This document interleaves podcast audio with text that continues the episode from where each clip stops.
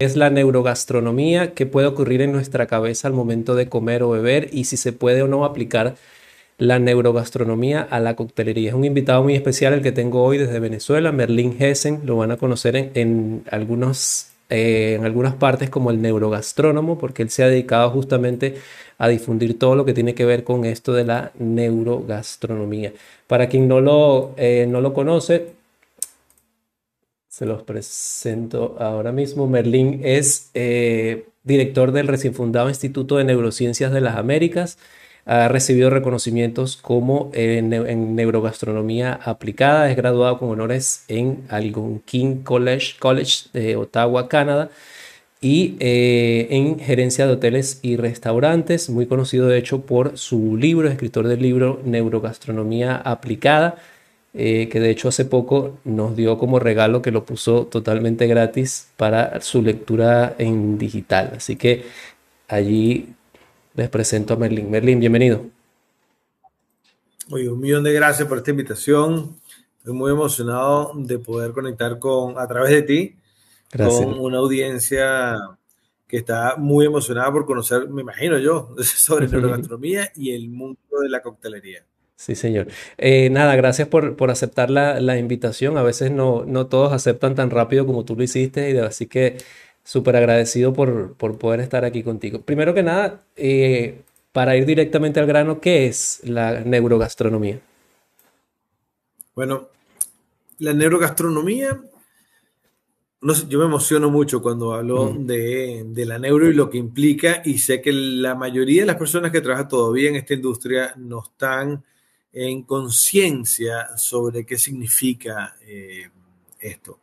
La neuro es la herramienta objetivamente más poderosa que en este momento se está utilizando para poder crear experiencias para los consumidores que permitan eh, que cada una de las personas que va y nos visita pueda crear una verdadera memoria que se transforma en una referencia para el futuro y conecta con todo nuestro esfuerzo, con todo nuestro trabajo, con todo lo que ocurre detrás de bambalinas y que al final hace que ese esfuerzo valga la pena. Ah, es, muy curioso imaginar que, y esto siempre lo digo, que nueve de cada, de cada diez negocios que se hacen allá afuera abren sus puertas con aquel entusiasmo, terminan cerrando sus puertas porque se concentraron estrictamente en cocinar bien, ofrecer una buena bebida, un buen servicio de bar o de barra y atender bien al cliente. Eso es apenas la punta del iceberg de todo lo que ocurre detrás de por qué un cliente viene a nuestros restaurantes o por qué otros locales, ese uno de cada diez, lo que hace para garantizar que el cliente regrese a su local y no al del resto. Es una industria bastante competitiva y hay que hacerse de las mejores herramientas para poder salir adelante. Y eso es la neurogastronomía hoy en día. Una herramienta transformadora que te da una ventaja competitiva que permite que tu negocio tenga más probabilidades de tener éxito. Y, me, llama mucho la atención porque tú también te especializaste más que todo en el área de, la, de hostelería. O sea que tienes, vamos a decirlo así, toda la, potestad y el conocimiento para poder aplicarlo literalmente, porque todos sabemos que el, tema neuro tiene que ver obviamente con, la parte de la ciencia del cerebro. Y, me encanta que, que diga justamente eso, que es la punta del iceberg, solamente una buena atención, eh, un buen cóctel, una buena, una buena bebida, una buena comida. Y, y no es suficiente con eso, hay más. Mira, es que es tan dramático lo que está ocurriendo allá afuera con, con, las experiencias de consumo, la experiencia del cliente. Yo me gradué, como lo dijiste hace un rato, en gestión o en gerencia de hoteles y restaurantes. Estamos hablando ya en el 96, estamos en 2022. Yo llevo unas horas de vuelo trabajando en esta industria y te cuento que he tenido la oportunidad de trabajar en todas las áreas. O sea, en primera base, en tercera, en home, este, cargando bates, o sea, he hecho todo lo que hay que hacerse en la industria. Y por supuesto, he tenido la oportunidad de liderar este tres de los mejores restaurantes que ha tenido la, la ciudad capital aquí en Caracas y poder asesorar a un montón de empresas de, de múltiples tamaños, ¿no? Y cuando, cuando les digo que ya fuera la balanza no juega a favor del emprendedor. Cuando les digo que esto es un negocio rudo, que hay que hacerse de todo lo que uno necesita, es extraordinariamente importante. Eh, yo, yo tener la oportunidad de, poder hablar con, con, personas muy vinculadas al mundo de la coctelería, al mundo de la barra, al mundo de la mixología y eh, el, aprenderse una fórmula de memoria, el aprender a desarrollar cócteles eh, soñados, poder hacer sus propios esencias eh, naturales, poder crear una fusión de sabores increíbles utilizando recursos que te permiten conjugar sabores diferentes, está extraordinario, eso está buenísimo. Pero si eso no funciona con lo que está pasando con la mente del cliente de afuera, es un esfuerzo que termina en una gran frustración. Yo soy una persona que está muy vinculada al mundo licorero por múltiples razones, ¿no? Y eh, me he formado, por ejemplo, entre otras cosas, en, en, el mundo del ron, en el mundo de los destilados, en el mundo del vino. Y yo recuerdo, esto es una, confesión aquí a voces para que sepan un poco eh, todas las cosas que uno tiene que comprender dentro de lo que uno cree es una verdad y cómo se bate el cobre allá afuera. Ah, hace mucho, sobre todo hablando de 2012 más o menos. Eh, recuerdo una experiencia en que una de las casas licoreras más grandes del mundo, con uno de los rones que está entre las 10 marcas de lujo más importantes del mundo. O sea, yo creo que con esas dos pistas ya me imagino que, realmente ustedes pueden imaginar de qué ron estoy hablando. ¿De quién estamos hablando? De Centroamérica. Sí. Este, ellos llegaron un día y me dijeron, Merlín, necesitamos un favor. En, yo, yo, dirigía uno de los restaurantes de lujo más excelsos aquí de la ciudad capital eh, y me pedían que por favor ellos querían que nosotros en el restaurante tuviésemos un trago que se llamaba eh, Zacapa 23 Mojito. Entonces, claro, uno que dice, wow, Zacapa 23, con toda la historia que nos han contado de un ron elaborado en, por encima de las nubes, de lo que eh, muestra ese tejido que envuelve la botella y cómo esas mujeres de esa región trabajan arduamente y tal y que si de repente me dicen es que yo tengo que hacer un mojito con ese trago y cuando digo hacer un mojito con ese trago significa la empresa que distribuye a nivel mundial ese producto me pide hacer eso. Y yo ya entendí que las reglas juegos cambiaban, porque una cosa es lo que piensa el purista y otra cosa es lo que significa el mundo del placer, conectar con el deseo de probar algo nuevo, de entender que el mundo no es blanco y negro, sino una escala de grises importante. Y ya para ese momento yo venía trabajando el mundo de la neuro. Yo llevo trabajando el mundo de la neuro desde el año 2007, como hablando, sí, más o menos 2012 aproximadamente. Y este, eso abrió un mundo de posibilidades cuando uno entiende en el fondo qué es lo que quiere tu cliente y cómo tú puedes diseñar una experiencia que el cliente no ha podido imaginar ahí, es cuando ocurren cosas extraordinarias. Ok, ok, ok. Eh, ¿qué, es lo que, puede ocurrir en la mente de la persona cuando al momento que come o bebe algo? explicado de una manera no para un científico, sino para alguien, alguien Mira, mira, mira esto que te voy a decir. Yo estoy seguro que esto te puede, que te va a llamar mucho la atención. Piensa en esto por un momento. Imagina que tú diseñas una experiencia perfecta, ¿no? O sea, tú ofreces A y le ofreces A al cliente. ¿Sí? dime, dime un trago que, un cóctel que a ti te gusta. Old fashion. Un old fashion. Ok. Imagínate tú que tú, eh, en tu carta, tú le dices a tu cliente, yo le voy a ofrecer el old fashion. ¿Con qué lo hago? Eh, whisky, amargo, azúcar, todo el tema, ¿no? Sí. Perfecto. Digamos que tú le ofreces el perfecto old fashion tal cual tu cliente te lo pidió. No hay variaciones, eres riguroso con la receta, él recibe su trago.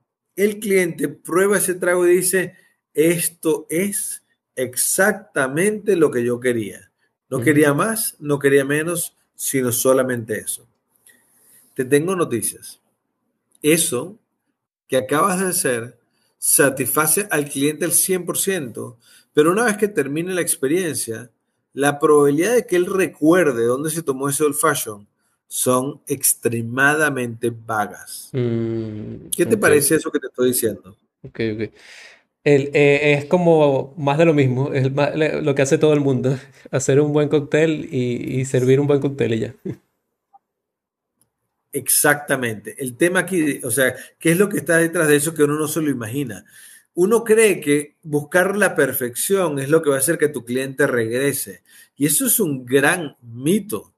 Es un gran mito, porque si tú le das al cliente exactamente lo que él imaginó iba a ocurrir, tú no estás ayudando a tu cliente a decir que tú eres único. Tú simplemente eres seguro. No eres único, no eres memorable, no eres diferente, no eres algo que lo hace regresar a ese sitio en búsqueda de la seguridad. Ahora, aquí te viene otra pregunta. Si el old fashion perfectamente logrado, porque eso es lo que debería ser un bartender, ¿verdad? O sea, crear un cóctel perfectamente logrado, digamos, un martini, un trago clásico, un cosmo, que ya pasó a ser clásico también. Si tú haces el cosmo perfecto, tu cliente lo va a disfrutar. ¿Qué sería lo que un bartender puede hacer para que el cliente recuerde esa experiencia de manera diferente? ¿Cambiar la fórmula del cóctel? No. No. Yo, jugaría más bien con otras cosas.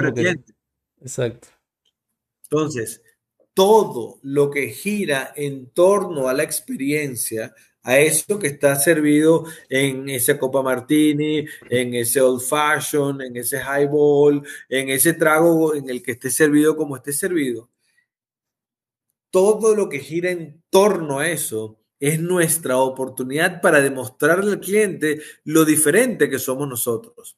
En ese momento, solo en ese momento, en la mente de nuestro cliente va a abrir una puertica especial y cuando abre esa puerta especial, lo que termina ocurriendo ahí es, mira tú, una memoria nueva, totalmente nueva, que le dice al cliente, ya va, esto es lo que siempre tomas, pero ahora esto que hiciste diferente hizo que la experiencia verdaderamente se transformase en una memoria única y memorable que va a hacer que el cliente desee regresar en el futuro. Eso es algo así como llaman, que lo he leído por ahí, que se llama memoria gastronómica. Es como que te crea esa, eh, esa eh, en la mente que te dice, mira, esto es algo que te va a marcar, algo así, que puede estar relacionado con los recuerdos. Pues, eso, eso nosotros lo llamamos el fenómeno Prost. Nuestro cerebro crea las memorias más poderosas de nuestra vida. Ojo con esto. Las memorias más poderosas de nuestra vida se crean gracias al sentido, no del gusto, sino del olfato. O sea, eh, eh, a lo que el aroma, que el, ¿cómo se llama? El aroma que tiene el old fashion, por ejemplo, graba en nuestra mente una memoria. Entonces, digamos que tienes un cliente que de niño veía a su padre disfrutar de un old fashion y su padre le sirvió un día un old fashion y le explicó lo que era ese trago. Y eso marcó al chamo. Esa memoria, 20 años más tarde, cuando él pide un old fashion, porque es el trago que más le gusta, consciente o inconscientemente, hace que el momento que él se lleve el trago a la boca, el cerebro no está buscando el sabor del old fashion. Él está mm. buscando el recuerdo que representa el old fashion. Y esto lo hace de manera consciente o de manera inconsciente. Por eso es que uno tiene que manejar el rigor de la fórmula. O sea, una receta de un trago es la receta del trago. Ah, es que yo el mojito me gusta darle un twist y ponerle un poquito de aceite esencial de menta para potenciar el sabor. Bueno, esa es la magia de lo que hace un mixólogo. Pero en el fondo, ese trago, cuando lo tome el cliente, ahí tiene dos oportunidades. Una, recordar un evento del pasado, y eso es lo que es el fenómeno Prost, o lo que tú mencionas como una memoria gastronómica, o un recuerdo nuevo que dice el cliente, ya va, un momentico, dame sentarme derechito porque yo en mi vida me he tomado un mojito como este. Esto me cambió las reglas de juego. Entonces ahí lo que tú estás haciendo de manera consciente es crear una nueva memoria, pero la memoria no es el trago, no se equivoquen. lo que hace el trago, y aquí es donde está la magia, cuando, un, cuando una persona que se dedica al mundo de la coctelería entiende esto que te voy a decir ahora, logra trascender la barra y decir, ya va, yo estoy en otro nivel ya. Así que présteme atención. Imagina tú que en la barra hay una joven pareja que están saliendo por primera vez. Y resulta que ese día Cupido estaba sentado del otro lado de la barra. Y está con su flecha bien afilada apuntando los corazones de los dos. Y los dos que están sentados ahí este, piden un trago esa noche. Ella pide, no, pide no sé, un trago eh, a base de, fruta de la poción, él pide un trago clásico, este, el old fashion que tú acabas de decir. Lo que hace el old fashion y lo que hace el trago de la pasión es fijar en la memoria el momento que están viviendo. Lo que quiere decir es que a partir de ese momento, el old fashion, cada vez que lo pruebe, va a recordar el momento en que él se enamoró de su futura esposa y viceversa. El trago de la pasión, cuando lo prueba la persona, esta, la joven, se va a recordar del momento en que se enamoró de su pareja. Un trago es un vehículo que va a utilizar el cerebro para recordar el momento que está ahí. Entonces, si yo sé esto y yo le doy un giro personalizado a un trago más allá de la perfección y lo sirvo de una manera única, donde el garnish, el tipo de bebida, lo que rodea el vaso, la manera en que lo llevo a la mesa, este, la manera en que está configurada la barra, la manera en que hago el trago, sí, la manera que hago, ¿sabes? Este, hago el, el, el, agitado. El, cocteleado, no sé cómo se dice eso, pero este, me muevo y sonrío y me muestro Toda esa emoción que se está generando ahí queda grabada gracias a ese primer sorbo de lo que lleva el cliente. Entonces, ahí yo siento que hay posibilidades importantes. Esa, es la gran, la gran diferencia. Eso que tú mencionas me recuerda mucho a esa parte de la comiquita de Ratatouille cuando el, el, el personaje...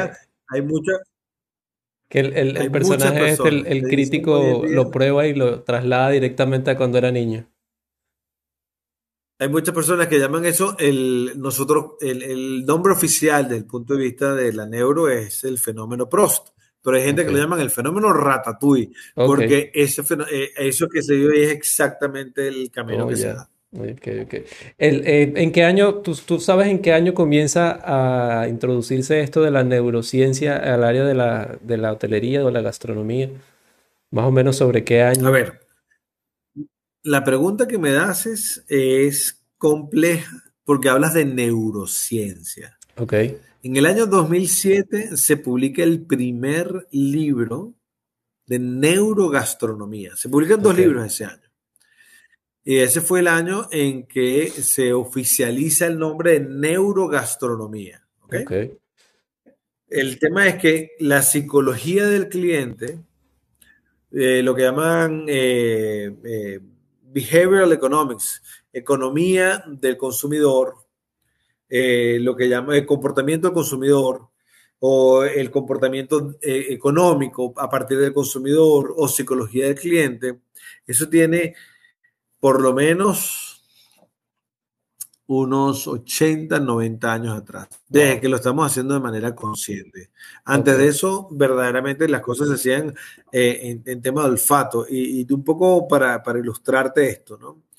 Ah, nosotros los seres humanos somos muy vulnerables ante los estímulos que ocurren afuera. Lo que está ocurriendo ahorita es que tenemos mucha conciencia de las cosas que ocurren y cómo podemos utilizarlas para ayudar a nuestro cliente a vivir una verdadera experiencia si nuestro deseo es garantizar la felicidad del cliente. Pero debo decirlo y levantar la bandera, que allá afuera hay personas que utilizan muchas de las técnicas que hoy en día se conocen en psicología del consumo neurogastronomía para su uso personal. Fíjate tú, esta, este, esta, investigación que se hizo hace, hace unos años atrás. tiene que ver con bebidas no alcohólicas. Imagina que este es un experimento donde se le pide a un grupo de personas que vayan del, grupo, del punto A al punto B. Y en el punto B tienen que responder a una pregunta que le hacen.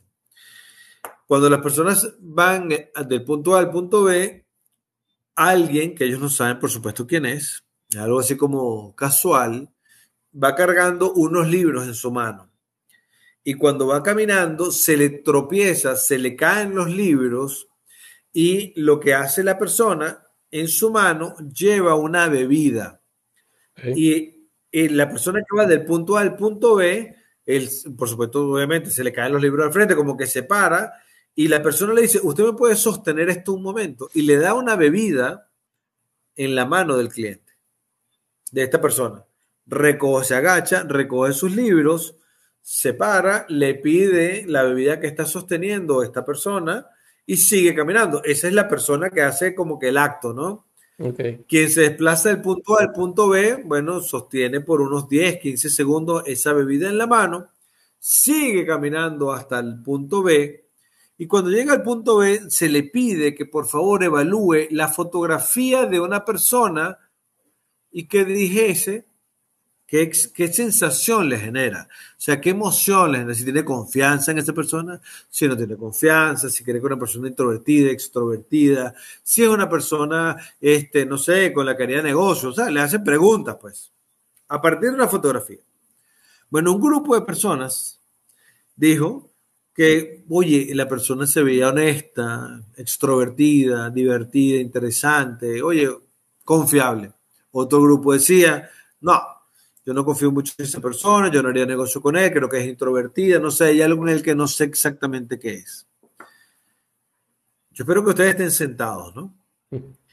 Lo único que cambió en las personas que iban caminando del punto A al punto B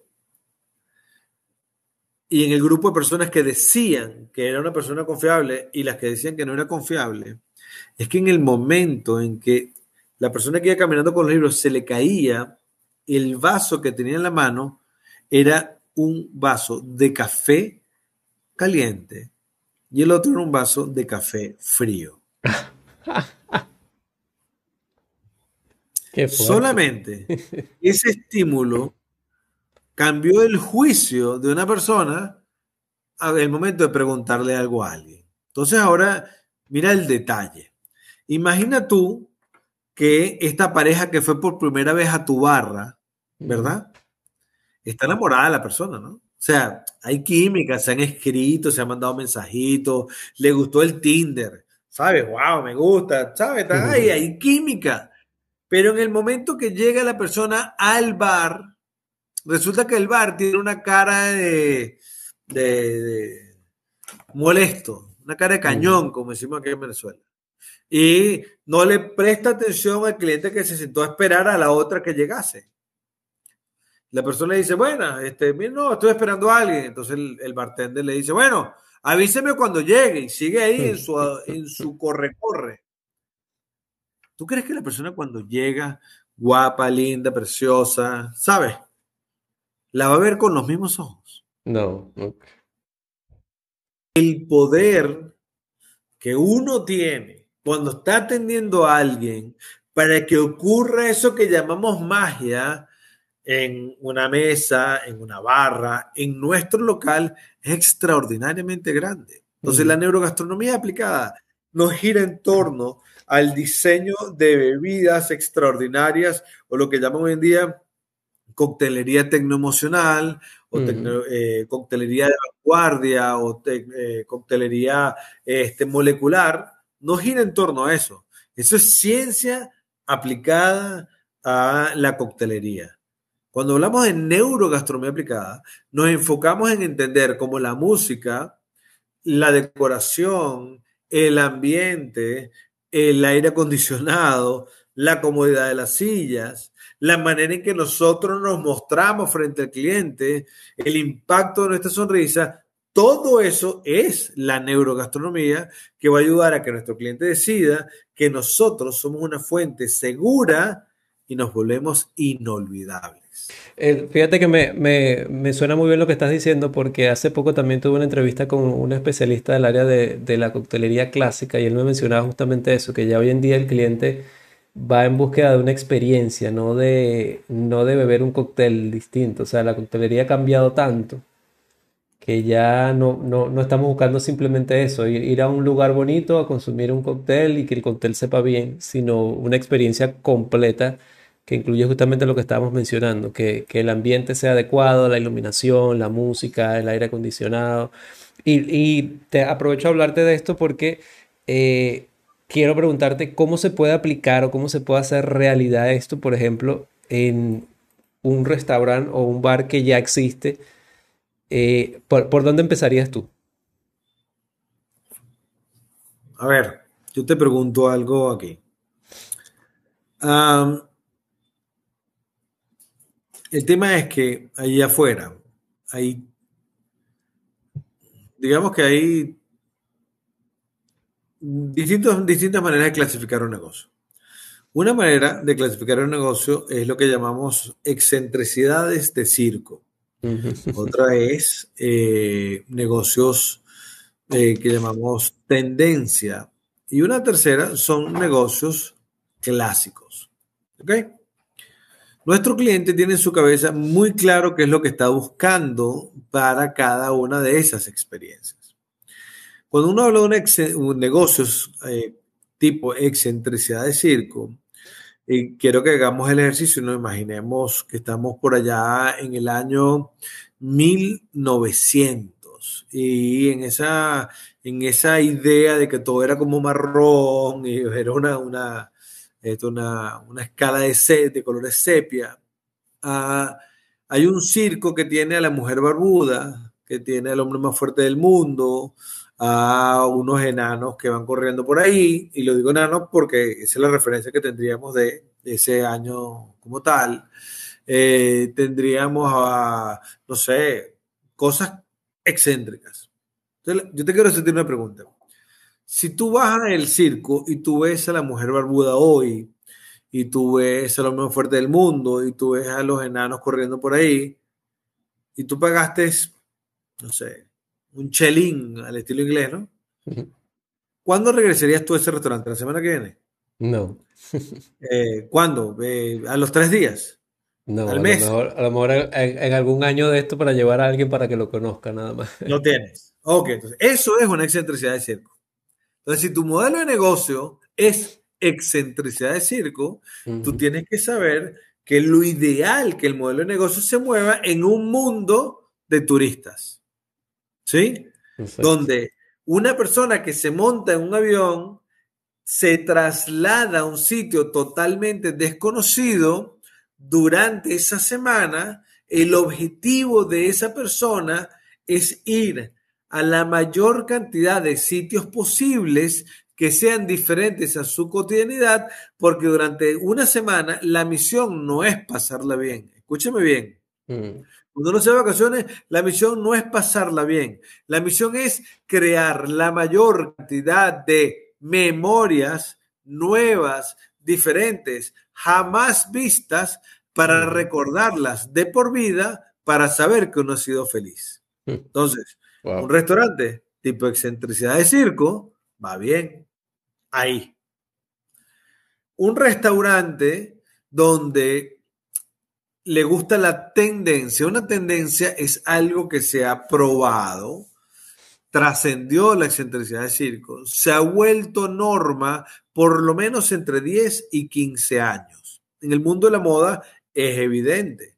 Tú tienes una ropa en esos desfiles de moda que uno los ve y uno dice, ¿quién se pondría eso? De ese desfile de moda, esos son excentricidades de circo. De ese desfile de moda van a salir algunas cosas que van a empezarse a usar por un pequeño grupo de personas, luego por un grupo más amplio, y ese grupo más amplio va a definir por su influencia pasar un, puente que llamamos, ¿no? Eh, digamos, un abismo, y cuando tú pasas el abismo se transforma en una tendencia donde tú lo empiezas a ver en tiendas, en sitios, en lugares que muestran una novedad, que es a la gente que le gusta verse bien, que lo vean verse bien. Entonces, ese es el ejemplo del Cosmo. Estamos hablando de un trago que nació por allá en los 90, que en un local donde este señor, que es un maestro de coctelería, hizo algo único,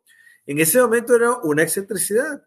Esa excentricidad fue siendo percibida por personas muy importantes que empezaron a hablar de ese trago.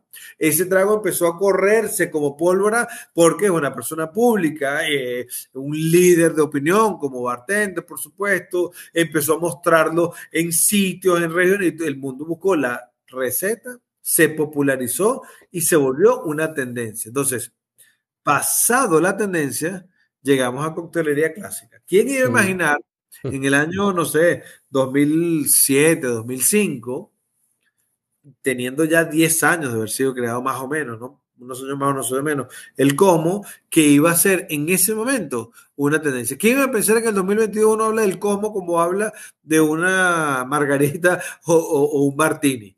Sí. es un trago más.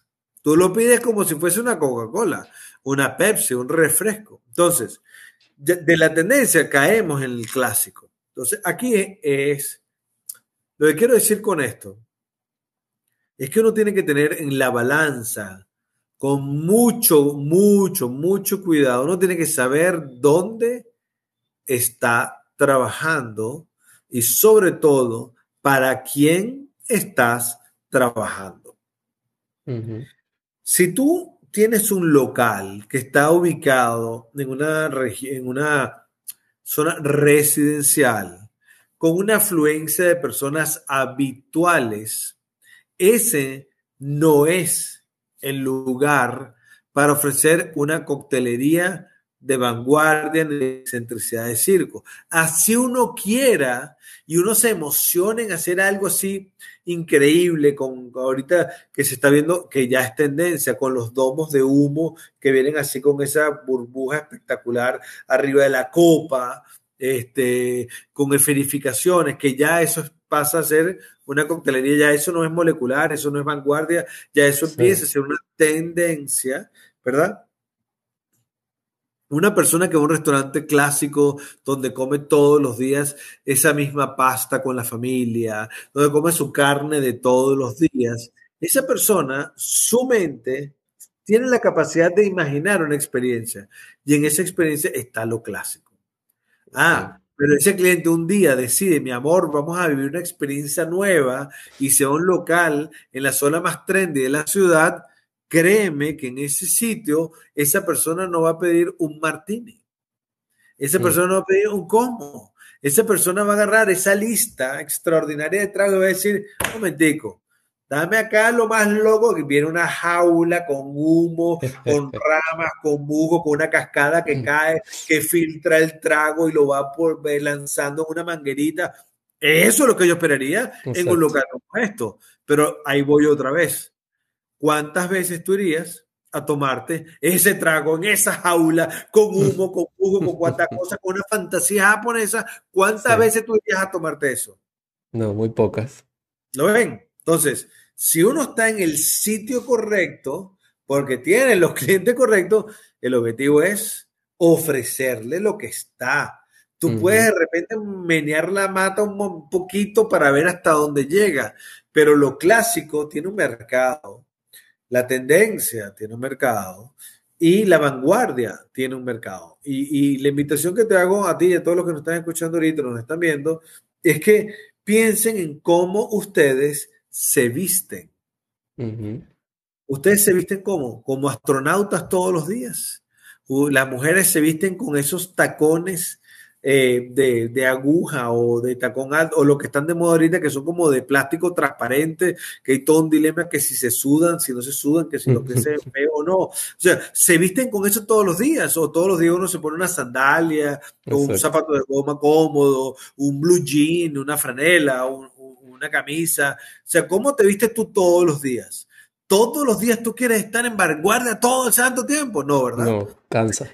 Ese, comportamiento que nosotros usamos para todo, el objetivo aquí es entender que la barra tiene exactamente lo mismo y los restaurantes se manejan exactamente igual. Y, puede afectar también el cómo, cómo sea el cliente. Por ejemplo, puede haber algún tipo de cliente que sea un poco reacio a los cambios, a, a los nuevos estilos de tecnología. Eh, ¿Pudiera afectar eso? Es lo que te acabo. Eh, eso es un complemento a lo que acabamos de hablar. Ok. Tú vas a tener a un tipo de cliente conservador, tú vas a tener a un tipo de cliente. Eh, eh, más liberal, si lo queremos ver de esa manera, por dos tipos, se usa en política, se usa en economía, se usa en un sinfín de cosas. Pero si, si lo marcamos un poco dentro del mundo del mercadeo, quiero que nos imaginemos que voy a dibujar aquí en pantalla una suerte de campana, ¿verdad? Hay una campana. Si picamos la campana, la parte ancha de la campana, ese es el comportamiento principal o sea, la parte ancha de la campana, no, donde caen como que la, caída de la campana, que es como curva. La parte recta de la campana es, donde están la mayoría de los consumidores que se comportan de una misma manera. En los extremos tenemos a los que se comportan de manera más opuesta. Tú vas a tener a un pequeño grupo de consumidor que te van a exigir que quieren que tú les ofrezcas la vanguardia en coctelería. Y vas a tener un muy pequeño grupo de personas que te van a pedir lo más clásico del mundo habido y por haber. O sea, dos cosas diametralmente opuestas. Y en la mitad está la gente que disfruta de la coctelería en su máxima expresión. A ver, el mojito. Un mojito, eso es un trago de qué? 1925, 28. O sea, Hemingway tomaba mojito, ¿no? Sí. Ok. Estamos hablando de un trago que casi va a tener 100 años, si no es que ya tiene 100 años. El Cuba Libre. ¿Por qué esos señores nunca mueren? Porque están asociados en la mente del cliente a una experiencia que hace que automáticamente tú te lances uno de esos, una margarita, una cuba libre. ¿Tú te imaginas a alguien en la playa, el mar azul, arena blanca, vestido con un chorcito casi que de lino blanco, tú sabes, unos lentecitos, un sombrerito de Panamá, pidiendo un martín en el medio de la playa? No. lo más obvio es que pide una Cuba libre, porque forma parte de la foto que esa persona tiene metida en su cabeza.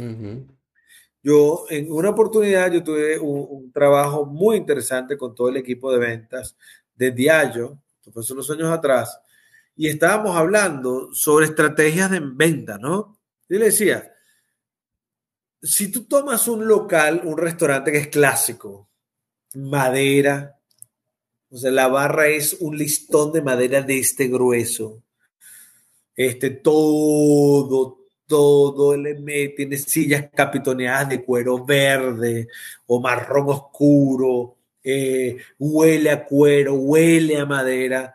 Y tú a ese pobre hombre vas a venir y vas a decir, cómprame la vodka más económica que y cómprame tantas cajas para que hagas coctelería.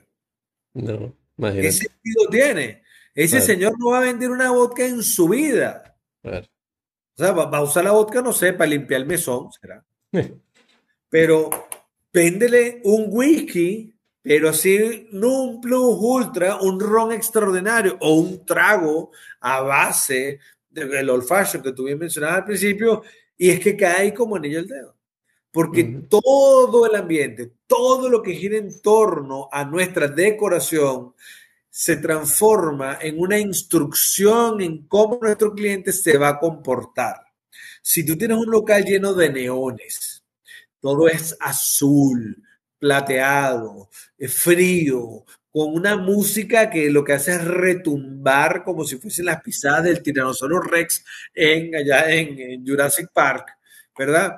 Yo te pregunto, ¿tú ahí te tomarías un whisky, un Glenfiddich este, seco en un vaso corto? No. diría que no, ¿verdad? Entonces, el bartender tiene que parar, respirar, ver su entorno y preguntarse, esto parece casi que una meditación japonesa. Siéntate, medite y deja que el espacio te hable y sabrás qué hacer. Uno cuando dice eso en el mundo de la neurogastronomía, uno habla de priming, sea, toda la información que tu, tu cliente recibe basado en la decoración son instrucciones claras de lo que tienes que hacer para el comportamiento dentro del local. Y luego tienes el framing. El framing es el enmarcado. ¿Cómo tú enmarcas una propuesta? Entonces, si tú enmarcas una decoración con una cantidad de señales que estén puestas por todas partes, las botellas, cómo las exhibes, el cómo presentas la carta, en el cómo te vistes tú, tú le estarás diciendo exactamente a tu cliente cómo tiene que comportarse. Y basado en eso, lo que tienes que hacer es cumplir con lo que tiene, con tal nivel de personalidad que te haga a ti sentir único. Exacto. Y, predicar con el ejemplo de lo que está, de lo que tienes allí. Berlín, no te, no te voy a, hacer más preguntas por hoy para no, para no quitarte más tiempo. Agradecido porque en verdad lo que nos has contado hoy es una masterclass literalmente de, de gastronomía, de neurogastronomía aplicada. Ojalá, como dijeron por allí en los comentarios, ojalá la gente pueda aplicar en sus negocios lo que está viendo aquí. Yo diría que no solo en los negocios, también el, eh, no solamente los dueños de negocios, sino también quienes trabajan en los bares, porque creo que es, toda una escalera que eh, no es solamente el dueño el que tiene que aplicarlo, sino que eh, todos los que trabajan tienen que entender que es un ciclo y hay que trabajar en equipo para lograr de verdad crear una experiencia para quienes van a nuestros negocios. Eh, ¿cómo, te pueden conseguir en las redes sociales? Yo de hecho te, sigo hace mucho tiempo porque me gustan mucho los posts que compartes. Mira, la les digo, si me das la oportunidad, claro, digamos, dos o tres cosas, vamos a ver cuántas sale. Número uno, em, la neurogastronomía aplicada es una herramienta que se está usando en los negocios que hoy en día están transformando la industria de la experiencia de consumo. Eso número uno. Número dos, toda marca es una memoria. Mira qué fuerte eso, ¿no? Toda marca es una memoria. Y cuando hablamos de una marca personal, ello, ¿no? Cada uno de nosotros, nosotros tenemos que estar conscientes que somos una memoria en la mente de alguien. Entonces, ¿cómo quieres tú que te recuerden? Trabaja en eso. ¿no? hay una oportunidad increíble. Una marca es una memoria y una marca personal es una memoria que tú tienes la oportunidad de controlar en la mente de los demás. ¿Cómo quieres tú que te recuerden? Eso, eso es fundamental. Entonces, yo quiero invitarlos eh, y, voy a utilizar esta vitrina para hacerlo. Nosotros este año estamos ofreciendo el último, la última certificación del 2022, la estamos haciendo a partir del 22 de, noviembre. 22 de noviembre. ¿Sí? Nosotros tenemos una preventa que terminó el domingo de la semana pasada, que eran 90 dólares por esa preventa, y el costo, el costo online está en 110 dólares. Eh, el costo original son 280, pero estamos yendo online y sabemos que la experiencia es diferente y cada uno de nosotros tiene que poner una parte dentro de ese proceso. Entonces, todos los que han estado aquí hoy, si ustedes quieren formarse como neurogastrónomos, el primer paso es eh, tomar el curso de Fundamentos de la Neurogastronomía Aplicada. Eso les da los tres primeros módulos y después de ahí pueden brincar al diplomado. Yo tengo plena, plena disposición, por lo que hemos tenido tú y yo hoy aquí con la gente que está, de extenderles a ustedes ese, esa preventa de, o esa preinscripción de 90 dólares a lo largo de esta semana. Hoy es todavía oh. miércoles. O sea, de aquí el domingo, ustedes me escriben, me pueden escribir a neurogastrónomo, arroba neurogastrónomo o arroba Merlin Hessen. Yo respondo los mensajes de Merlin Hessen y en arroba neurogastrónomo lo respondemos mi hermano Marcus, Marcus Hessen y yo personalmente, eso no lo delegamos. Este, y nos dicen que estaban aquí con nosotros, que escucharon este mensaje, que compartieron con nosotros y vamos a respetar esa, esa preinscripción para ustedes. Para mí sería un honor poder compartir con una tribu amplia de bartenders o mixólogos o personas que están muy vinculadas al mundo de la barra. Hoy en día la barra es una oportunidad increíble en ayudar al cliente a fijar memorias extraordinarias. O sea, quiero que tengan en mente que llevamos más de 3 millones de años tomando eh, productos fermentados. Y la ciencia dice que esos fermentos nos hicieron quienes somos hoy en día. O sea, eh, eso no va a pasar nunca de moda. Entonces, entender que la barra tiene un rol protagónico en la experiencia de un cliente en un restaurante es fundamental. Y los mocktails también tienen una parte importante. Y eso entendido desde la neuro es dinamita. Entonces, arroba Merlin Hessen, arroba neurogastrónomo, quiero invitarlos a que se formen con nosotros en el mundo de la neurogastronomía. Y por supuesto, no puedo dejar de decirlo, busquen su libro Neurogastronomía aplicada en Amazon, háganse de él, léanlo, sáquenle punta, escríbanos, este, pregúntenos, que nosotros siempre estamos abiertos para atenderlos en la medida de nuestras posibilidades. Así es. Eh, muchísimas gracias de verdad por, este, este regalo, porque en verdad es un regalo que nos estás dando. Yo voy a extender la invitación, si tú me lo permites, al, gremio de bartender que manejo, eh, para, tratar de que, de que más personas puedan aprovechar eso, porque yo creo que de verdad es una puerta abierta al éxito, diría yo, porque cuando entendemos de verdad la forma de ver neurogastronómicamente, si se puede decir, la, atención al público, la experiencia va a cambiar totalmente a, otro nivel. Exactamente. dile que vienen de parte tuya y para, para hacerle seguimiento de, esto y yo me voy a ocupar de ellos, de atenderlos bien y te voy a mantener informado de cómo podemos ir eh, creando cultura en, torno al Maravilloso. de la muchísimas gracias otra vez eh, por, todo, por todo el material que nos compartes y esa, ese descuentazo que nos estás dando ahí. Eh, cuenta conmigo porque yo también voy a hacerlo. Así que no, nos vemos por allá. Yes, te espero por aquí. Gran abrazo para todos. ¿ah? Se les quiere Gracias por tu tiempo. Bye bye.